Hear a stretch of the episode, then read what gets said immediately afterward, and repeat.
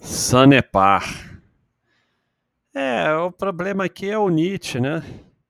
A empresa até o gráfico dela é mais bonito que o da Sabesp, né? O gráfico de lucro, agora está batendo recorde de lucro com 1,2 bilhões. É menos errática, né? Mas tem o Nietzsche, né? Então, para mim não existe. que se você já é sócio, se eu fosse sócio dela, eu deixo quieto, eu não saio porque tem o Nietzsche, mas não compro mais. Eu não compro Nietzsche, né? Ah, mas você pode comprar Ison, N, não sei o quê.